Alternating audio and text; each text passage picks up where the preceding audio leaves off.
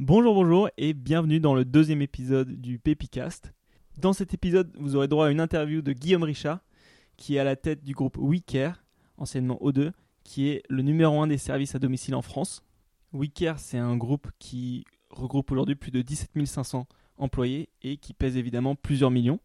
Et j'ai décidé de commencer les interviews directement avec Guillaume Richard parce que je pense que quand on lance un projet, c'est hyper important d'avoir son objectif final en tête, d'avoir sa ligne d'arrivée. Et je sais pas pour vous, mais, mais pour moi, quand je me suis lancé dans les startups, c'est, c'est exactement le type de, de réussite, entre guillemets, euh, auquel je rêvais, qui est de dire Ah, je, je, suis à la tête d'une, boîte qui fait plusieurs millions, je, j'ai, j'ai une tonne d'employés, etc., etc.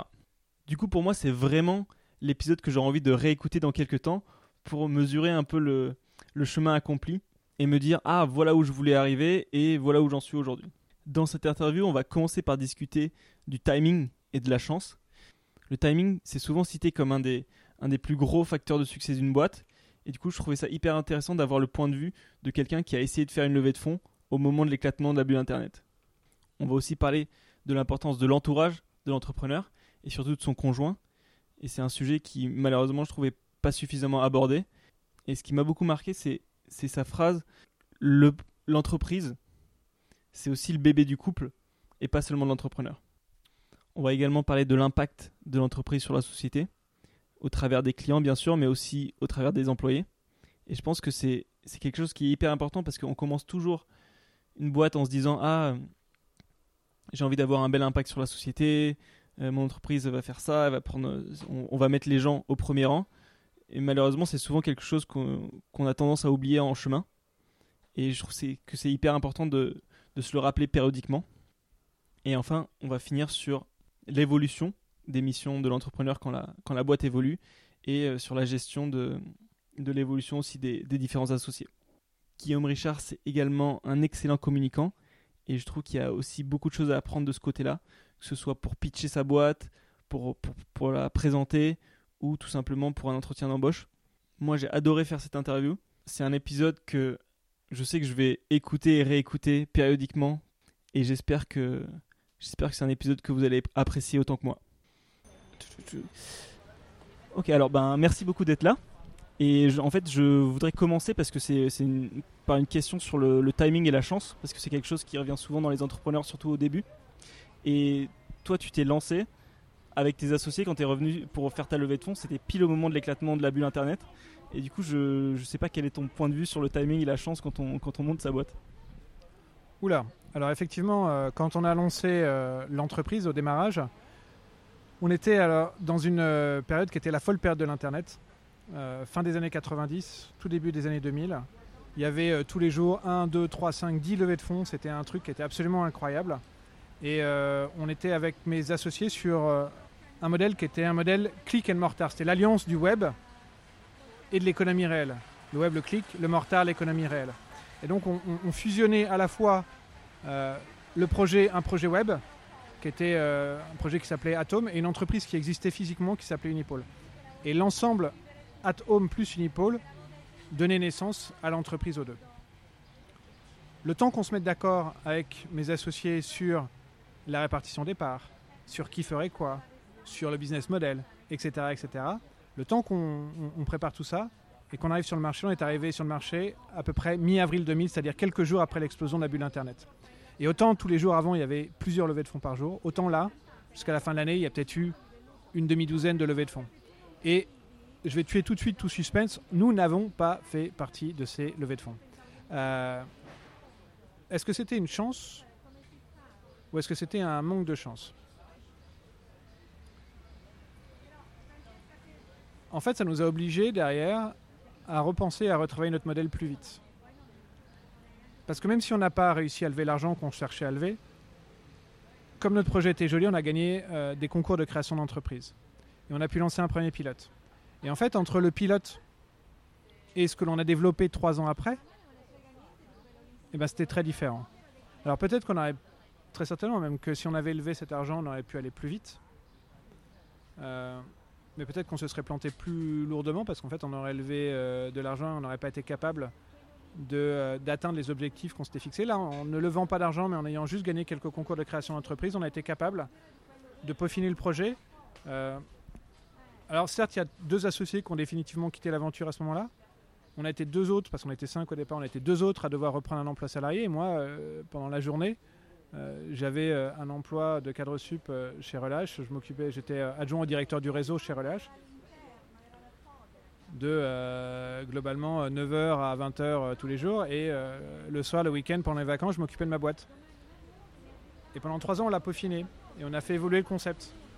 Et on est passé au départ d'une entreprise qui était qu'on définissait comme un concepteur et distributeur de services à la personne, c'est-à-dire qu'on était une plateforme, on concevait des, des, des offres de services, on les concevait, c'est-à-dire qu'on définissait le contenu, on définissait le marketing, on définissait le prix, la façon dont on les distribuait, etc., etc. Et puis on les, distribuait, on les vendait, on les commercialisait à des clients. Et derrière, on en confiait la réalisation à des sous-traitants. Et très rapidement, euh, et on faisait ça sur 80 services sur une ville qui était au départ à Lille. Et très rapidement, en fait, on s'est aperçu de plusieurs choses. Un, qui était incroyablement plus pertinent plutôt que de vouloir faire 80 services sur une seule et unique ville, de concentrer nos efforts sur un service, mais de le faire sur 80 villes. la deuxième chose, c'est qu'au lieu de, recourir à la sous-traitance, on est devenu par la force des choses nous-mêmes prestataires de services. On, on s'est mis à faire nous-mêmes les services que l'on proposait. Et donc il y a eu un changement de business model énorme. Et ce changement de business model, il a été plus facile parce qu'on n'avait pas engagé beaucoup d'argent. Euh, plus facile parce qu'on n'avait pas des investisseurs derrière qui euh, nous demandaient euh, des comptes tous les quatre matins. Et donc on a pu faire cette, évolution de notre business model et à partir de 2004, on a commencé à avoir quelque chose qui était plus stable. En 2005, on l'a dupliqué. Et à partir de 2006, on a pu aller chercher des fonds auprès d'amis de famille et d'un fonds d'investissement. Et donc, ça a été plus lent.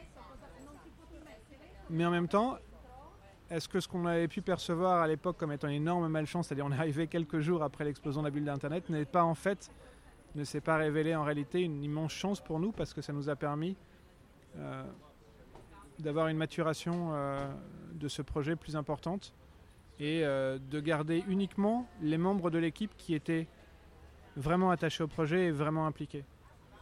Ceux qui ne l'étaient pas fondamentalement, en fait, ont quitté le, bateau, ont quitté l'aventure. Donc, oui, il faut de la chance.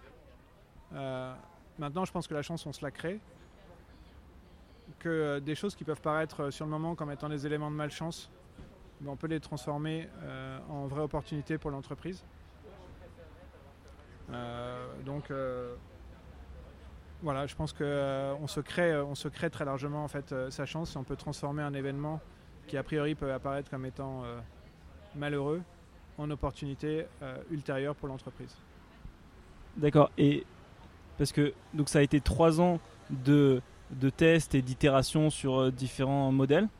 Mais comment est-ce que parce que euh, lors de ta présentation au Founder Story, tu parlais de, du plaisir qui fait que tu continues à rester dans la boîte, mais où est-ce est qu'il est le plaisir quand euh, tu as un job euh, de, En plus, c'est pas, pas 9h, 18h, c'est, c'est jusqu'à 20h le soir et il faut que tu bosses sur la boîte le reste du temps? Oui, mais. je pense que ça, c'est l'élément numéro un. si tu ne prends pas de plaisir dans ton boulot, ça sert à rien de faire ton boulot. Fais autre chose. Donc euh, tu fais pas un boulot pour gagner du pognon, tu fais euh, un boulot, euh, boulot avant tout ça doit être une source d'épanouissement et on peut s'épanouir dans tous les boulots. Dans tous les boulots, on peut trouver des éléments d'intérêt, que ce soit dans la relation avec les clients, que ce soit dans la relation avec ses collègues, que ce soit dans la fierté qu'on peut légitimement tirer de notre apport à la société ou de ce que l'on réalise, de ce que l'on peut réaliser de nos mains, de ce que l'on peut réaliser avec notre voix quand on est un chanteur, avec, de ce que l'on peut réaliser avec notre euh, cerveau quand on produit des choses euh, intellectuellement. Euh, oui, il y a du plaisir à produire les choses. Il y a du plaisir à constater ce que l'on a fait. Donc, c'est important d'être, de tirer un plaisir important de son travail, surtout quand c'est, surtout quand on y passe du temps. Donc, j'avais deux jobs. J'avais mon job de salarié pour lequel j'étais rémunéré, qui était un job de cadre sup, donc des horaires de cadre sup. Euh, et euh, même si ah mais les 35 heures étaient déjà là, mais bon, on était au forfait. Euh, donc, et, puis j'avais ce projet qui était un projet personnel sur lequel j'étais pas payé, euh, qui était un projet d'entrepreneur, et ben, euh, comment est-ce que vous faites pour, euh, pour concilier les deux? Ben, Vous devez travailler, effectivement, c'était soir, week-end, vacances. Pendant 3-4 ans, j'ai dû. si j'ai pris une semaine de vacances, c'était chaque année, c'était le, le maximum. Et je prenais au mieux un week-end sur deux. Mais en fait, c'est compliqué, mais c'est aussi. Enfin, c'est un projet. C'est là où c'est un projet familial. C'est un projet aussi de couple. Euh, et puis, euh, c'est euh, aussi dans ces, dans ces moments-là que vous créez votre, votre conviction pour l'entreprise, que, que c'est aussi les éléments de résilience qui sont, qui sont importants et qui font que quand vous avez des moments compliqués après, bah, vous relativisez aussi. hein. Donc voilà, c'est vraiment extrêmement, je pense que c'est vraiment important et ça c'est la chose numéro un, c'est qu'il faut prendre du plaisir. Et de toute façon, vous ne pouvez pas réussir si vous ne prenez pas de plaisir. Si vous travaillez juste parce que vous avez envie de gagner du pognon, en vous disant tiens, je monte une start-up, je suis entrepreneur, euh, je vais en mettre plein les fouilles, euh, ça marchera pas, ça marchera pas. Euh, vous pouvez créer de la richesse, peut-être une conséquence, et sera une conséquence si vous prenez du plaisir, mais pour ça il faut réussir. Et pour réussir, moi je connais rarement des gens qui prennent du, qui réussissent s'ils n'ont pas pris de plaisir. Et inversement, c'est l'un et l'autre se nourrit. C'est euh, réussite et épanouissement.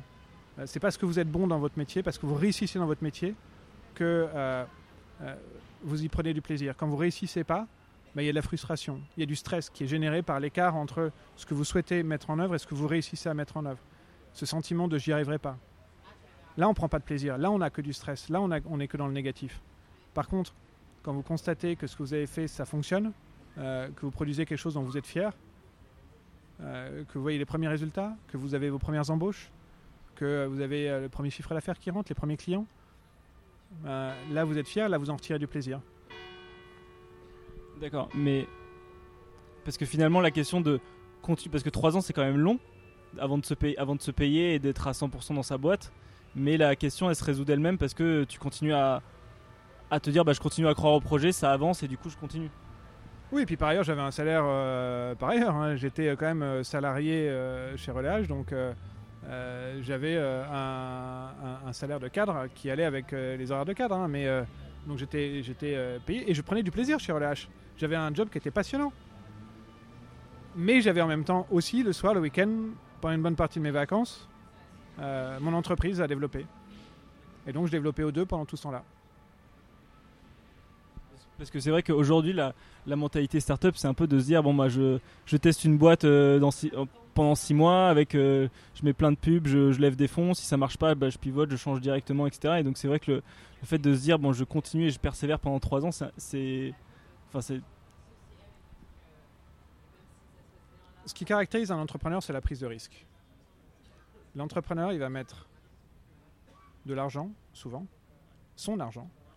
Euh, quand euh, on ne fait que jouer avec l'argent des autres, ben, on ne prend pas de risque. On ne prend pas beaucoup de risques. Donc il va mettre de l'argent, son argent. Il va y mettre de l'énergie. Il va y mettre du temps. Euh, effectivement, moi, pendant, pendant ces années-là, alors pendant les années où j'ai créé, parce que euh, en 99, j'ai démissionné de mon premier job à la Française des Jeux. Et pendant un an et demi, j'avais pas de revenus. Puis après, j'ai repris un emploi chez Relâche pendant trois ans. Puis après, j'ai démissionné à nouveau pour, euh, pour me consacrer à temps plein euh, à l'entreprise, à O2. Et pendant l'année et demie entre les deux jobs salariés, j'avais pas de, enfin, j'avais pas de revenus ou des très revenus très faibles, un revenu du chômage. Euh, après, quand je suis reparti sur l'entreprise, j'avais des revenus qui étaient très faibles parce que l'entreprise n'était pas forcément en capacité de me payer beaucoup. Et globalement, c'est à partir de euh, 35 ans, 10 ans après être sorti de l'école, que j'ai commencé à avoir des salaires un peu significatifs, euh, qui correspondaient, et encore, même pas à 35 ans, c'est au-delà de 40 ans. Et, oui, effectivement, il faut, euh, faut avoir une sacrée euh, envie chevillée au corps pour se dire, eh ben, euh, pendant euh, 10 ans, je vais avoir un niveau de vie qui est bien moindre que celui de mes camarades de promo. Parce qu'en plus, j'avais fait une école de commerce plutôt pas mauvaise, donc je voyais ce qu'ils faisaient. Euh, et par ailleurs, il y, a un- impact familial. On en parle rarement, mais, euh, mais c'est euh, pas un projet unique. On, met trop souvent, enfin, met très souvent, euh, quasiment exclusivement, le chef d'entreprise en avant. Mais le chef d'entreprise, s'il n'a pas un conjoint qui souvent donne une aide, une stabilité financière et puis une stabilité affective, qui est là dans les moments compliqués, et puis quand vous avez des enfants, qui est là aussi un peu pour gérer les enfants et pour gérer les manques, parce que malgré tout, vous n'êtes pas ultra présent, euh, et ben, euh, ça se passe. C'est-à-dire que l'entreprise, c'est le bébé du couple aussi. Euh, c'est souvent le premier bébé. mes filles, elles appellent, elles, appellent l'entreprise, elles l'appellent leur grande sœur. Et pour dire le, truc, hein, c'est qu'elles ont. Voilà. donc, c'est une vraie énorme implication, un vrai engagement. et, et c'est pour ça qu'il faut en prendre, qu'il faut y prendre du plaisir et il faut réussir c'est vrai qu'on en, parle peu, mais le fait. Enfin, il faut avoir un, sacré, un conjoint qui a des sacrées épaules pour, euh, pour accepter l'investissement en termes de temps sur une durée aussi longue avant que, avant que ça porte ses fruits.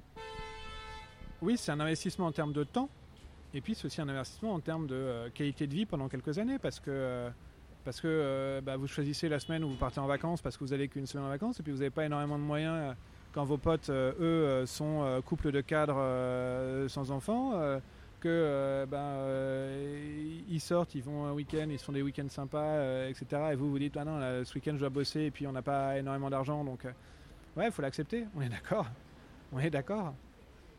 Et c'est c'est la contrainte du chef d'entreprise. vous êtes dans un projet.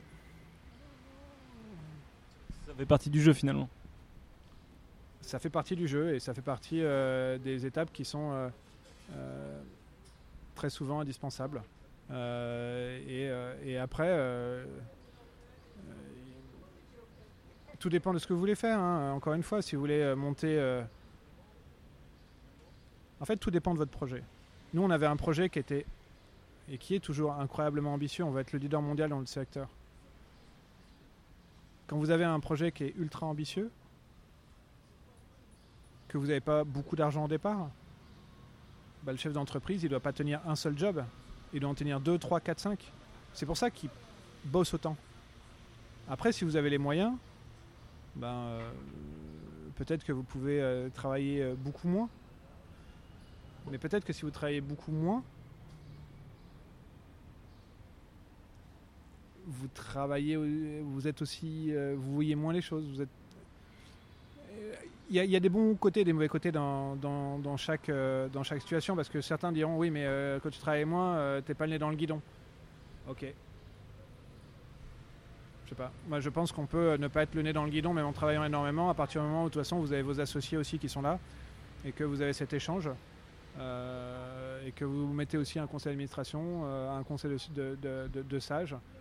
Vous l'appelez comme vous voulez, un advisory board euh, mais euh, que vous avez des gens qui vous challenge et qui vous obligent à sortir le, nez du guidon. Donc, euh, et à un moment, si vous n'avez pas beaucoup d'argent, bah, vous êtes obligé de faire plusieurs jobs.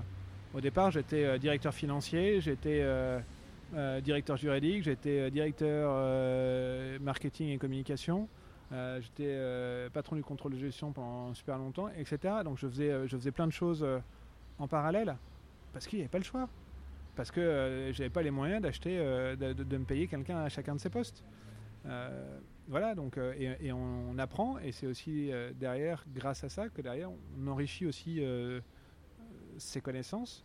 Peut-être qu'on est plus pertinent ultérieurement parce qu'on sait, on connaît aussi la, la réalité du terrain. Donc, y a des avantages et des inconvénients dans toutes euh, les situations. On en revient un peu à la question euh, initiale que vous aviez posée sur la chance. Euh, ben, de, chaque, de chaque situation, on peut en tirer soit une opportunité, soit se dire, et c'est aussi une opportunité que d'avoir, que d'être obligé d'être frugal, parce que ça oblige à trouver des solutions. Et ça peut aussi être une chance d'avoir beaucoup d'argent, euh, parce que ça permet d'aller plus vite, parce que ça permet de se payer tout de suite des gens euh, meilleurs, mais euh, ça génère aussi des attentes et, une obligation de rentabilité à plus court terme. Et j'ai une question sur le, sur le, risque, parce que ce que, ce que vous disiez à iFounder, c'est qu'il y avait la, la boîte que vous avez rejoint avec les associés à Lille, elle faisait donc 80 services et les services à la personne que vous faites aujourd'hui, c'était seulement 5% du chiffre d'affaires. Comment est-ce qu'on prend une telle décision de se dire bon bah l'avenir c'est ça, c'est ces 5% là, alors que euh, on, laisse tomber les 95% qui restent? Euh, On les laisse tomber parce que euh, on s'aperçoit que là où il y a le plus de récurrence, ce sont sur les services à la personne. Quand on fait des petits travaux de la livraison ou autre, bah, les petits travaux, euh, j'espère pour, euh, pour vous que euh, une fois que vous avez la fuite qui est réparée, elle ne se redéclenche pas tous les 4 matins. Quand vous avez repeint une pièce, bah, vous ne le refaites pas tous les 4 matins. Quand vous avez posé un parquet flottant ou autre, vous ne le refaites pas régulièrement. Donc les, les, travaux, par définition, et par nature, sont ponctuels. les interventions de dépannage ou de maintenance, normalement, si vous n'êtes pas trop mauvais, elles ne sont pas non plus tous les 4 matins. Euh, alors que, euh, à l'inverse, les services à la personne, euh, à partir du moment où le contrat est mis en place, si vous êtes bon, ça continue, ça peut continuer pendant 10, 15, 20, 30 ans, toutes les semaines, toutes les semaines. Et donc, il y a une récurrence qui est importante. Il y a une valeur ajoutée sociale qui est très importante parce qu'on crée énormément d'emplois très vite. Et on peut, et, et, cette création d'emplois importante a un impact social fort. On a créé euh, donc euh, O2 euh, qui, s'est transformé en groupe WeCare quand on a racheté d'autres entreprises dans le groupe. et très certainement l'entreprise qui en France a créé le plus d'emplois ces dix dernières années. On a créé plus de 16 000 emplois nets. Donc, plus de 16 000 emplois nets créés, hein. ce n'est pas des recrutements, hein, c'est des créations nettes d'emplois, c'est-à-dire que nos effectifs sont passés d'à peu près 1000 à 17 500. Donc on a créé plus de 16 000 emplois nets de façon certaine, on est l'entreprise qui a créé le plus d'emplois entre 2008 euh, et 2013. C'est une étude de l'Institut Xerfi qui l'indique devant EDF euh, e et Airbus.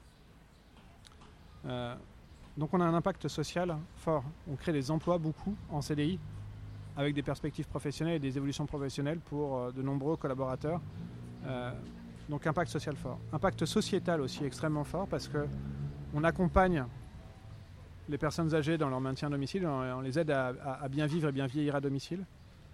On accompagne les enfants dans leur éveil et leur développement avec la garde d'enfants. On accompagne euh, les familles, et en particulier euh, les mères de famille et les femmes, dans leur équilibre vie pro-vie perso, en, gérant pour elles tout euh, le quotidien. Donc on a aussi un impact sociétal sur la société qui est extrêmement fort. on contribue véritablement à la qualité de vie de nos clients. Et ça, c'est aussi, euh, on parlait tout à l'heure de la notion de plaisir, la notion de plaisir et de fierté. Quand vous avez créé plus de 16 000 emplois en France ces dix dernières années, que vous contribuez à l'éveil et au développement euh, des enfants, au maintien de domicile de personnes âgées, que vous avez des gens qui vous écrivent pour vous dire euh, merci, grâce à vous, maman a pu bien vivre les derniers mois de sa vie et elle est partie sereinement ou bah, grâce à vous, euh, mon enfant, euh, mes enfants vont super bien, ils ont passé une super année avec, avec votre intervenante, etc. etc. Bah, vous êtes fier, vous êtes content, vous êtes heureux. Et donc on rejoint véritablement cette notion de plaisir parce que vous vous sentez utile. Vous êtes utile socialement, vous êtes utile sociétalement et en plus vous êtes utile économiquement. Chaque année, on verse plus de 100 millions d'euros de cotisations, de taxes, d'impôts divers et variés et donc on contribue aussi au financement euh, de l'éducation, de la santé, euh, de la sécurité, de la défense, etc. etc., etc. Donc voilà, on parlait de plaisir. Ben, euh, ça, vous, ça vous rend fier et vous prenez du plaisir quand, vous, quand ça se passe et quand vous, avez, quand vous réalisez ce que vous avez créé. Et est-ce que, parce que c'était le, le thème au début, c'était l'ambition, et du coup, dès le départ, vous aviez cette ambition forte de vous dire euh, je veux avoir un énorme impact sur la société, etc. Ouais. Euh, à l'époque, il y avait euh, une philosophe des temps modernes, Amel Bent, qui nous chantait Viser la lune, ça me fait pas peur. Et, et je pense qu'elle a raison. Et je pense qu'elle a raison. que, en tout cas, il y a différents types d'entreprises, mais il faut bien définir votre projet. Il y a celui qui a envie d'être le roi de son village, celui qui a envie d'être euh, le roi de son quartier, celui qui a envie d'être le roi de sa ville, le roi de son département, le roi de sa région, le roi de son pays.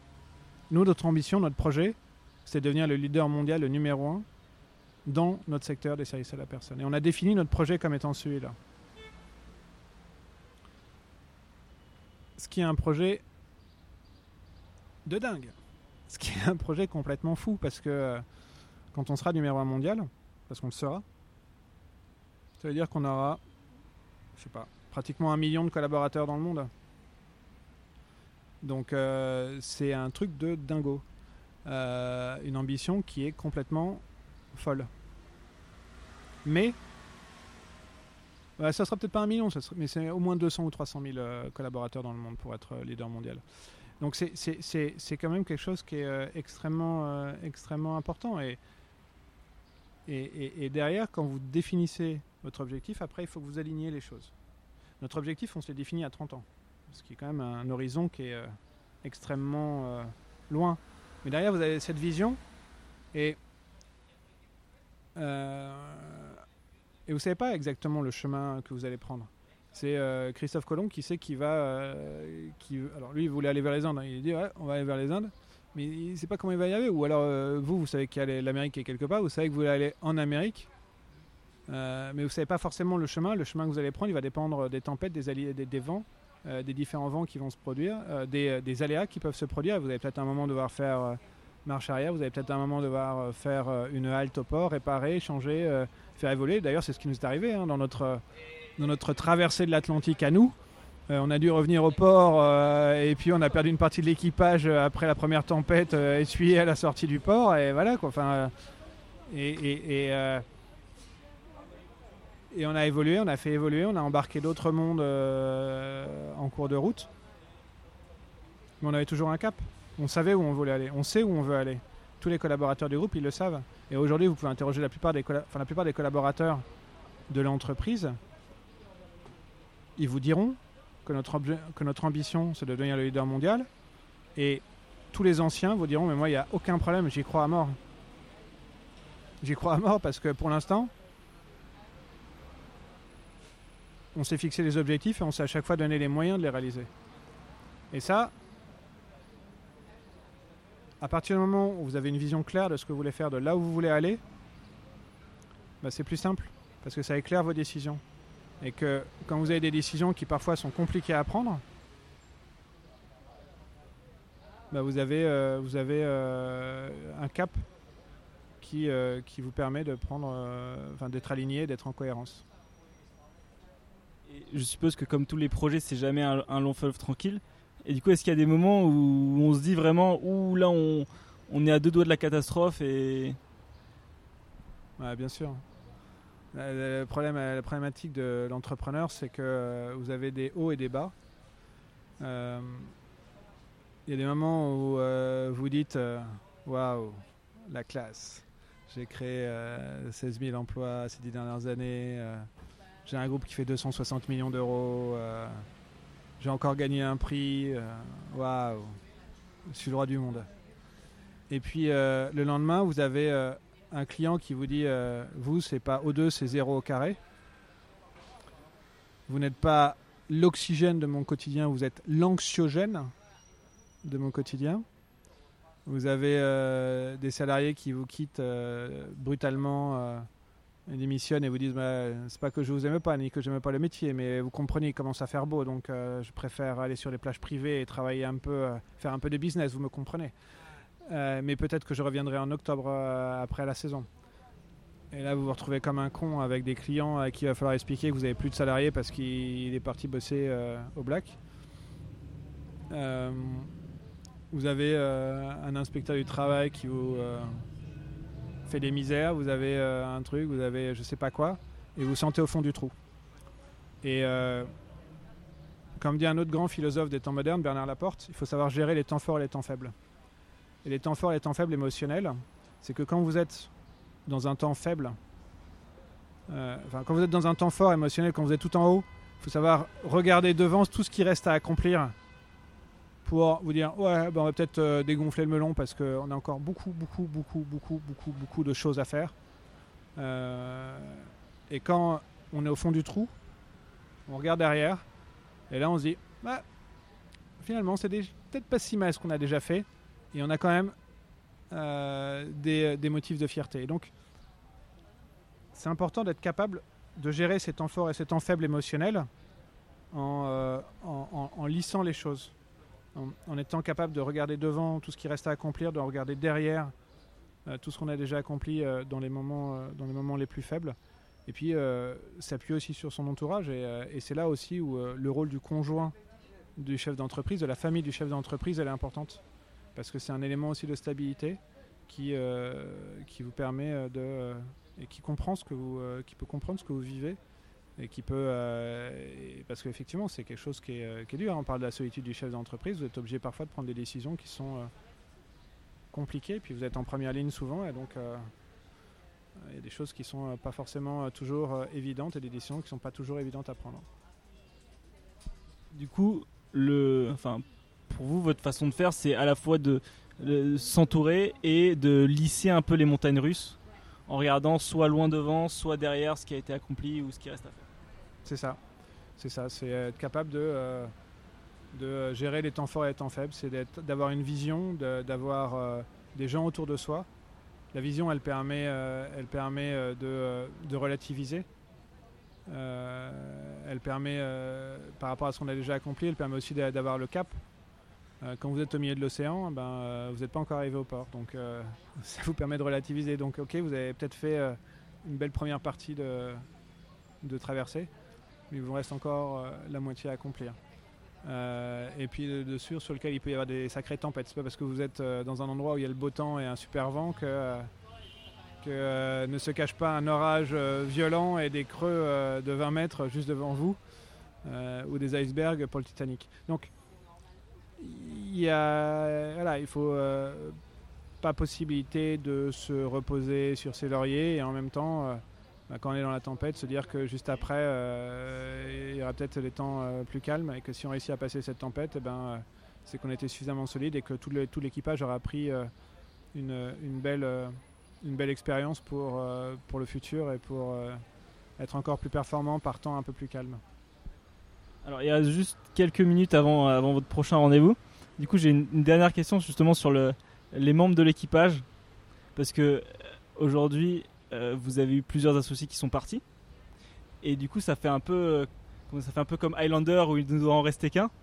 Et voilà, Colanta ou Highlander. Et du coup, je, me demande comment est-ce que. Parce que ce que vous disiez à iFounder, c'est que vous avez. Vous, tout le monde a été clair dès le départ de dire euh, quand la boîte sera plus grande que nous, il faudra, savoir partir. Mais comment? Parce que c'est quelque chose que vous avez fait à chaque fois. Enfin, c'est des discussions qui sont hyper euh, délicates à avoir. Comment est-ce qu'on a justement ce type de, de discussion? Comment on gère l'avant, le pendant et même l'après pour garder des bons contacts avec des gens avec qui on passe énormément de temps? Alors, Highlander, il est tu. hein. Il est tu pour euh, récupérer son pouvoir. Euh, je ne considère pas du tout que, euh, que je sois Highlander et que, et que euh, j'ai été obligé de tuer quiconque euh, pour être euh, le dernier des associés. Euh, en fait, quand votre entreprise grandit, votre job il change fondamentalement. On l'expliquait tout à l'heure, au début, j'étais un homme orchestre. Je faisais euh, un peu de compta, un peu de finance, un peu de contrôle de gestion, un peu de- de droit, un peu euh, de RH, un peu euh, de communication, un peu de marketing. Ok. L'homme orchestre. Et puis, euh, au fur et à mesure, l'entreprise, elle grandit. Et d'homme orchestre, vous vous transformez en chef d'orchestre. Est-ce que c'est parce que vous étiez capable de jouer en même temps du pipeau, de la cymbale et de l'accordéon que vous avez les capacités, les compétences pour devenir un chef d'orchestre? Non, pas forcément. Votre rôle, il change fondamentalement. Quand vous êtes seul, au début, vous êtes seul. Puis après, vous êtes deux, il faut que vous appreniez à partager. Vous êtes dix, il faut que vous appreniez à déléguer. Vous êtes 100, il faut que vous appreniez à euh, organiser. Vous êtes 1000, il faut apprendre à structurer. Vous êtes 10 000, votre job, il a fondamentalement changé. Fondamentalement changé. Et euh, les compétences qui sont nécessaires ne sont pas les mêmes. Et au-delà des compétences qui ne sont pas les mêmes, le contenu du poste n'est pas du tout le même. Et est-ce que vous continuez à y prendre du plaisir? Et ça, cette notion de plaisir, on reboucle avec ce, dont on parlait tout à l'heure. Est-ce que je prends du plaisir encore dans mon poste? Parce que mon poste a changé. Au départ, j'étais justement cet homme orchestre, et ça me plaisait euh, de faire l'homme orchestre, d'aller un peu sur tous les trucs. Là, on me demande d'être juste chef d'orchestre. D'être juste chef d'orchestre. Je ne, suis, je ne produis plus, je coordonne, je, je, je, je, euh, représente. Et puis, euh, j'ai des déplacements. Alors qu'avant, je faisais tous les trucs au coin de ma rue. Et les déplacements, ça veut dire quoi? Ça veut dire que le patron de cette boîte, euh, aujourd'hui, on est quasi exclusivement en France, on est aussi en Espagne, au Portugal, mais ça fait pas énormément de déplacements. Mais même avec la taille aujourd'hui du groupe, euh, je passe de plus en plus de temps en déplacement. Et donc de moins en moins de temps à la maison. Euh, Est-ce que c'est quelque chose dont j'ai le goût? Est-ce que j'en ai l'appétence? Si j'en ai pas l'appétence, de toute façon, j'en aurai pas les compétences. Demain, le patron de ce groupe, qui sera mondial, qui sera leader mondial, ben, peut-être que le lundi, il sera en France, mais le mardi, il sera peut-être euh, au Royaume-Uni, le mercredi, il sera aux États-Unis, le jeudi, il sera au Japon, et le vendredi, il sera euh, en Inde. Je suis pas sûr aujourd'hui que j'en ai l'envie. Si j'en ai pas l'envie, si j'en ai pas l'appétence, j'en aurai jamais les compétences. De la même façon, euh, quelqu'un qui, au départ, qui est un super développeur, un super CTO euh, de base, initial, votre directeur technique de folie quand il est tout seul, mec qui code super bien, etc. etc. Peut- Peut-être prendre beaucoup de plaisir en étant euh, un chef de projet quand il commence à avoir 2, 3, 4, 5 personnes avec lui. Puis quand il commence à en avoir euh, 10, 15, 20, 25, 30, il faut qu'il se transforme véritablement en manager et ne plus coder, ne plus faire, ne plus avoir les mains dans le cambouis. Peut-être que ce qu'il préférait, c'était créer et développer. Donc, est-ce qu'il continue à prendre du plaisir? Est-ce que il a les compétences pour le faire? Est-ce qu'il est capable de se muer en manager et en stratège? Est-ce que c'est un communicant? Autant de, de, contenus de postes qui, euh, qui sont nécessaires et qui ont évolué en fait. Et qui ont évolué. Donc, est-ce que vous avez développé ces nouvelles compétences qui sont nécessaires pour votre nouveau poste? Est-ce que vous continuez à y prendre du plaisir? Et donc, ça, c'était ce qu'on s'était dit au départ. On s'était dit, bah voilà, à partir du moment où on va faire grandir l'entreprise, à un moment, obligatoirement, on sera dépassé. Très vraisemblablement. Pas obligatoirement, mais très vraisemblablement, à un moment, on sera dépassé. À un moment, on n'y prendra plus de plaisir. À un moment, ça ne correspondra plus à ce que l'on a envie de faire. À un moment, on ne sera plus en capacité de euh, faire les sacrifices nécessaires que nous imposeront le job. Si le job nous impose d'être en déplacement 4 jours par semaine, est-ce qu'on sera prêt à faire ces sacrifices alors qu'on aura de l'argent et qu'on pourra passer beaucoup plus de temps avec sa famille Est-ce que ça sera toujours quelque chose qui en vaudra la peine? Est-ce qu'on considérera qu'on a toujours envie euh, et euh, de, euh, de se lever tôt, de passer du temps sur la route, etc. etc. Est-ce que ça en vaudra le coup? Je ne sais pas. Et donc, à ces réponses, il y a deux de mes associés qui, à un moment, ont dit Je ne prends plus de plaisir. Je ne prends plus suffisamment de plaisir. Le- L'entreprise a évolué. euh, et, mon poste a évolué, mon poste a évolué, et aujourd'hui, ben, je préfère partir, me retirer.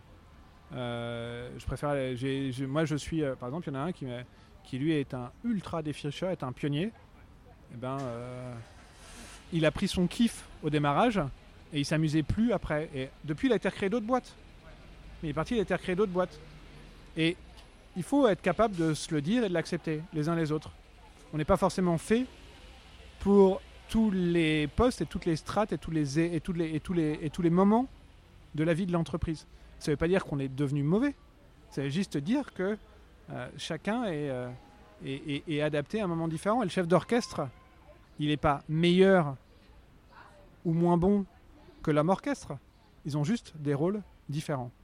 Ils ont juste des rôles différents. Et euh, il y a des gens qui sont des très bons chefs d'orchestre qui seraient nuls en homme orchestre, et inversement. Il faut trouver son plaisir. Et comme euh, il était dit dans Arnold et Willy, il faut tout pour euh, faire un monde et chacun doit trouver sa place dans la société. Et donc il y a voilà. La, conclusion c'est du plaisir, du plaisir, et du plaisir vient la réussite, de la réussite vient le plaisir. Euh, et et- et c'est peut-être la chose principale parce que euh, n'a qu'une vie autant en profiter, autant faire en sorte que son travail soit une source d'épanouissement, soit une source de fierté, euh, soit quelque chose qui nous permette de changer le monde et de faire évoluer et de, et de, et de prendre un maximum de plaisir pour soi et, dans, et pour les autres. Merci beaucoup. Merci à vous. Et voilà, j'espère que ça vous a plu. Si vous voulez remercier Guillaume Richard, vous pouvez lui envoyer un message sur Twitter at guillaumeo2. Et il ne me reste plus qu'à vous dire à bientôt pour le prochain épisode.